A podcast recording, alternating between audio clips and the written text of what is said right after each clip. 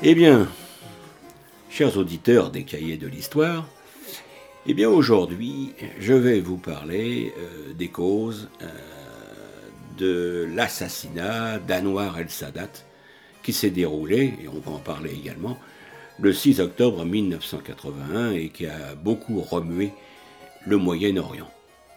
Alors, l'assassinat d'Anwar el-Sadat, qui était le, président de la République arabe d'Égypte, donc a eu lieu au Caire, la capitale, le 6 octobre 81. Et Anwar el-Sadat a été assassiné lors du défilé annuel de la victoire tenu dans la capitale de l'Égypte pour célébrer l'opération Badr, au cours de laquelle l'armée égyptienne avait traversé le canal de Suez et repris une petite partie de la péninsule du Sinaï à Israël au début de la guerre du Yom Kippour. Il faut préciser également qu'une fatwa approuvant l'assassinat avait été obtenue de la part d'Omar Abdelrahman, un religieux plus tard, bien plus tard, condamné aux États-Unis pour son rôle dans l'attentat du World Trade Center de 1993, donc le premier. Mais l'assassinat, lui, a été entrepris par des membres du djihad islamique égyptien. Alors, voyons un peu le contexte. Il faut préciser qu'après les accords de Camp David, Anwar el-Sadat et le premier ministre israélien Menahem Begin ont partagé le prix Nobel de la paix de 1978.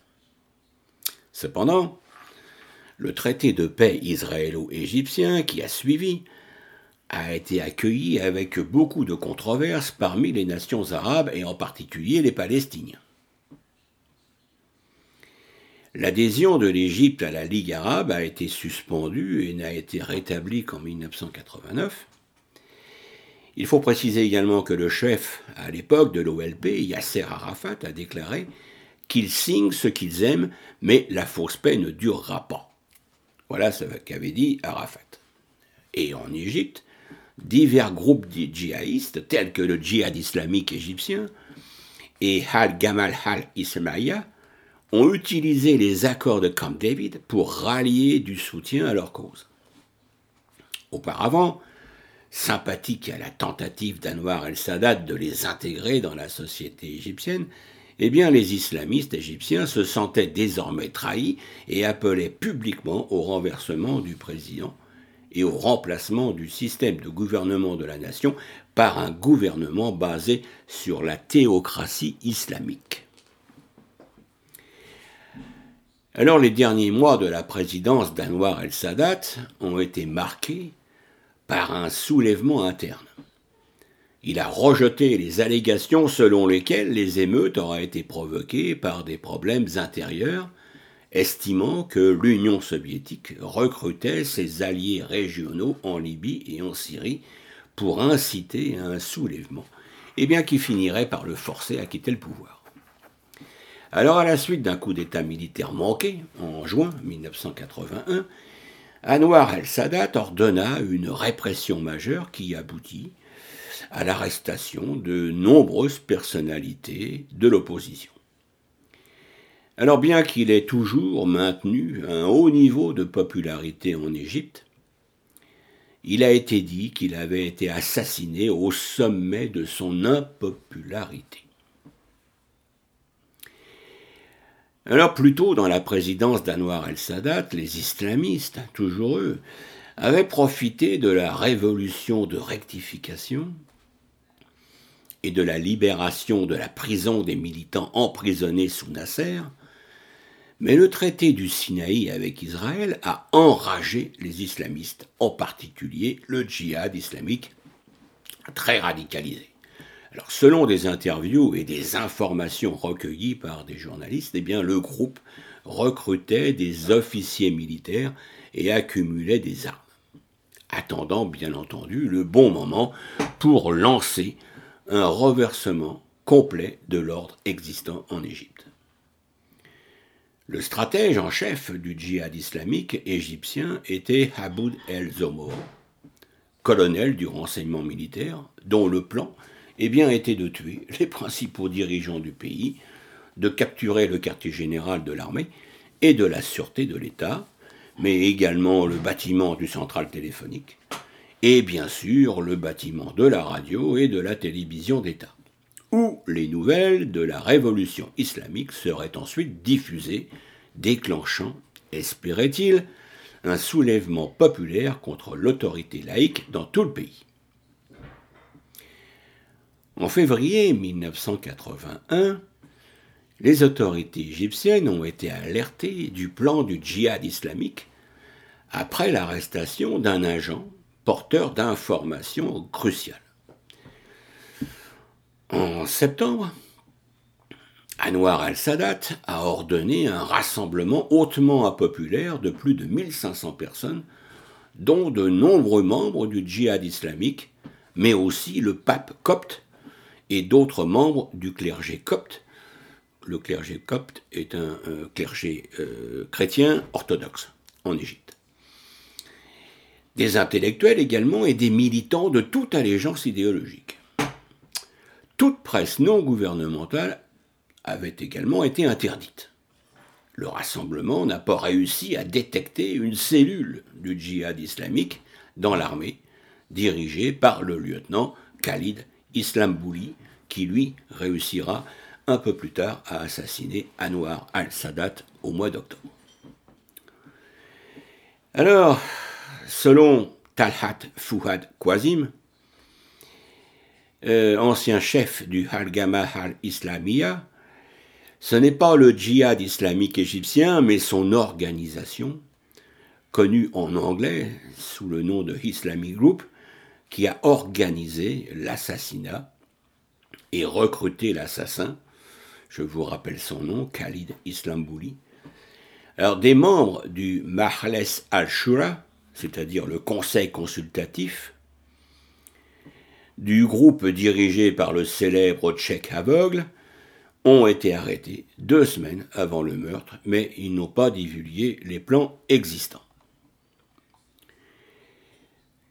Alors passons maintenant à cette fameuse journée du 6 octobre 1981, c'est-à-dire le jour de l'attentat, où un défilé de la victoire avait lieu au Caire pour commémorer le huitième anniversaire de la traversée du canal de Suez en Égypte.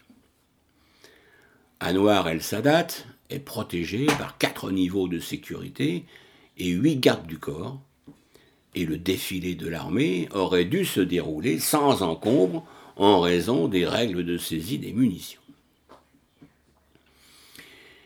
Alors, alors que des avions Mirage de la force aérienne égyptienne volent au-dessus d'eux, distrayant la foule, des soldats de l'armée égyptienne et des camions de troupes remorquant de l'artillerie, défilent le long des tribunes. Et dans l'un des camions, eh bien, il y a l'équipe d'assassins dirigée par le lieutenant Khalid Islambouli. Alors en passant devant la tribune, Islambouli force le conducteur, sous la menace d'une arme à feu, à s'arrêter. De là, Islambouli quitte le véhicule et s'approche d'Anwar el-Sadat avec trois grenades à main dissimulées sous son casque.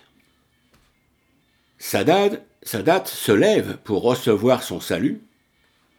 Son neveu, Talat Sadat, a plus tard déclaré et le président pensait que les tueurs faisaient partie du spectacle quand ils se sont approchés des stands de tir. Il les a donc salués. Après quoi, Khalid Islambouli jette toutes ses grenades vers Anwar el-Sadat, mais une seule explose, sans parvenir à tuer le président égyptien.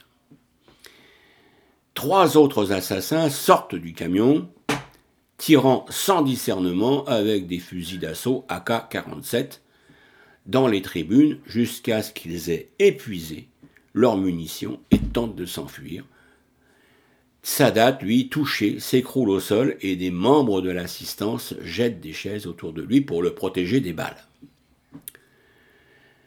L'attaque a duré environ deux minutes. Anwar el-Sadat et d'autres personnes ont été tuées sur le coup ou blessées mortellement, dont le général de division Hassan Halam, un général également de la délégation omanaise, l'anglais Samir Helmi Ibrahim, le photographe présidentiel également, euh, un ingénieur chinois, ainsi que l'ambassadeur de Cuba en Égypte, et un évêque copte orthodoxe. 28 personnes ont été blessées, dont le vice-président Hosni Moubarak, ainsi que le ministre irlandais de la Défense James Tooley et quatre officiers de liaison militaire américains. L'ambassadeur de Suède, qui était présent, s'en sort complètement indemne. Les forces de sécurité ont été momentanément stupéfaites, mais réagissent en 45 secondes. Un des assaillants est tué, et les trois autres sont blessés et arrêtés. Anwar el-Sadat, lui, est transporté par avion vers un hôpital militaire où il sera opéré par onze médecins. Malheureusement, il succombe euh, près de deux heures après son transfert. La mort de Sadat est attribuée à un choc nerveux violent et des saignements internes dans la cavité thoracique où le poumon gauche et les principaux vaisseaux sanguins euh, ont été déchirés par les balles. Alors, conséquence. Eh bien, parallèlement à l'assassinat, une insurrection est organisée à Asyut, en Haute-Égypte. Les rebelles prennent le contrôle de la ville pendant quelques jours et 68 policiers et soldats sont tués lors des combats. L'ordre n'est rétabli qu'avec l'arrivée de parachutistes venus du Caire. La plupart des militants, reconnus coupables de combat, sont condamnés à des peines légères et ne purgent que trois ans de prison.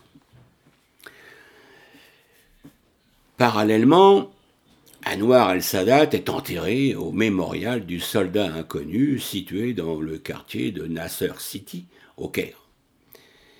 L'inscription sur sa tombe se lit comme suit.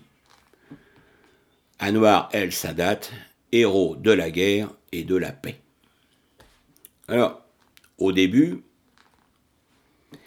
eh bien, euh, l'ancien président est remplacé par Soufi Abou Taleb, comme président par intérim de l'Égypte pendant huit jours, jusqu'au 14 octobre 1981, lorsque le vice-président d'Anwar al-Sadat, Hosni Moubarak, après sa convalescence, il a été blessé, souvenez-vous, devient le nouveau président égyptien pendant près de 30 années, jusqu'à sa démission à la suite de la révolution égyptienne de 2011.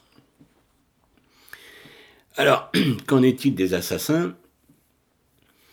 Eh bien, Khalid Islambouli et les autres assassins ont été jugés devant une cour martiale égyptienne. Tous ont été reconnus coupables, condamnés à mort et exécutés par un peloton d'exécution en avril 1982. Eh bien, je vais vous faire entendre un document sonore euh, qui est issu d'une chaîne de télévision française Écoutez-le, il y en a pour trois minutes. Dans la banlieue du Caire, où chaque année, une parade défile devant le chef de l'État, son gouvernement et les corps constitués. Et puis tout à coup, c'est le drame lorsque, surgissant d'un engin motorisé, un groupe de soldats met pied à terre se précipite vers la tribune en ouvrant le feu. Héliopolis 13h, défilé militaire pour le 8e anniversaire de la guerre du Kippour. Les unités blindées passent devant la tribune présidentielle. Les mirages font un passage dans un bruit assourdissant. À ce moment, on entend des tirs. Un camion militaire s'est arrêté devant la tribune. Six hommes sautent à terre. Un homme jette une grenade. Tir d'armes automatique sur l'assistance. La fusillade va durer deux minutes. La garde présidentielle riposte. Deux soldats à l'origine de l'attentat sont tués. Regardez cet homme, il prend son temps et ajuste son tir.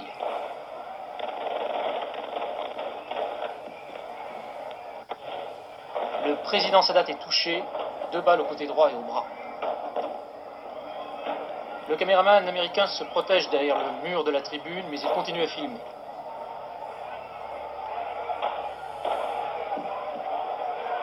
Dans la tribune, toutes les chaises sont renversées sous l'effet de l'explosion et des tirs. Les personnalités sont à terre, certains blessés, d'autres tués. Dans la confusion la plus extrême et les hurlements de la foule, on relève des blessés pour les évacuer. Le général Nabi Hafez, chef d'état-major de l'armée égyptienne, est tué. Le secrétaire particulier du chef de l'État et son photographe sont également tués.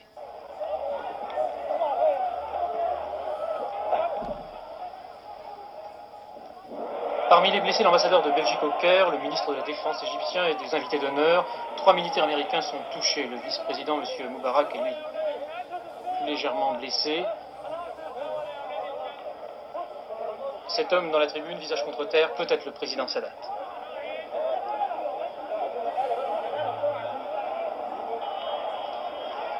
L'attentat a été revendiqué à Beyrouth par une mystérieuse organisation de libération égyptienne indépendante.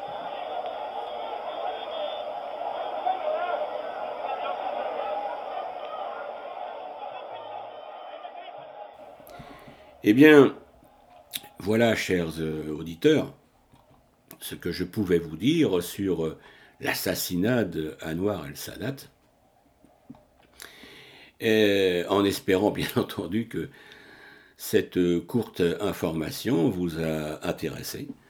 Et je vous dis donc à bientôt pour une nouvelle émission de l'histoire. Ce sera la surprise la semaine prochaine. Merci de votre écoute et à bientôt. Au revoir.